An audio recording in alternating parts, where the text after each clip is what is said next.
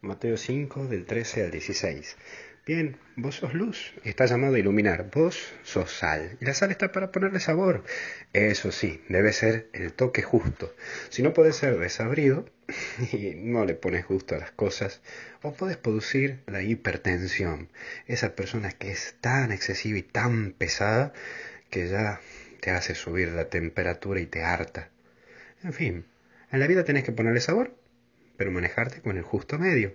Todo exceso es malo, te lo vuelvo a repetir, todo exceso es malo, es tan malo nunca ir a misa como que estar metido todo el tiempo en la iglesia.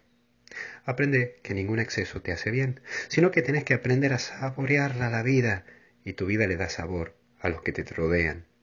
Es vivir con gusto y así da gusto conocerte y compartir con vos. Por eso ponele gusto a las cosas, ponele gusto a la vida y sos sal y cuando le pones gusto a la vida y gustas de vivir, te convertís en luz, vale la pena conocerte, iluminás, radiás. Y sabes sacar la oscuridad que hay en el otro. Le pones luz. Y uno puede dar muchas cosas, pero uno no puede dar lo que no tiene. Mira esa luz que vos tenés y transmitila, que te aseguro que sacarás mucho de la oscuridad. Te aviso que el enchufe de todo esto es ayudar a los demás. Y el 220 de voltio es la oración.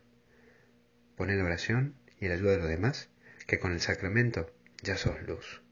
Y por último, saca la luz, no la escondas. No te creas lo que la gente diga de vos, cree lo que Dios dice de vos. Y Él dice que sos su hijo. Y recuerda que para que en este camino de vida, la clave es recordar que Dios te ama mucho. Y recuerda también para qué te creó Dios, para que seas feliz. Por eso, a luchar, que vos más que lámpara sos un reflector, sos mucho más de lo que te imaginas. Solo que lo que te rodean te hicieron creer que sos una lamparita de mesa de luz. No, sos reflector y estás llamado a iluminar. Que Dios te bendiga y fuerza, porque hay que ponerle sabor a la vida. No seas desabrido, pero tampoco no provoques la hipertensión. Cuando vos te des en tu punto justo, cuando recuerdes quién sos, entonces ahí iluminas y me da un gustazo de conocerte, porque así le pones luz y sabor a todo. Fuerza y alegría. Que Dios te bendiga en nombre del Padre, Hijo y Espíritu Santo. Cuídate y buen domingo.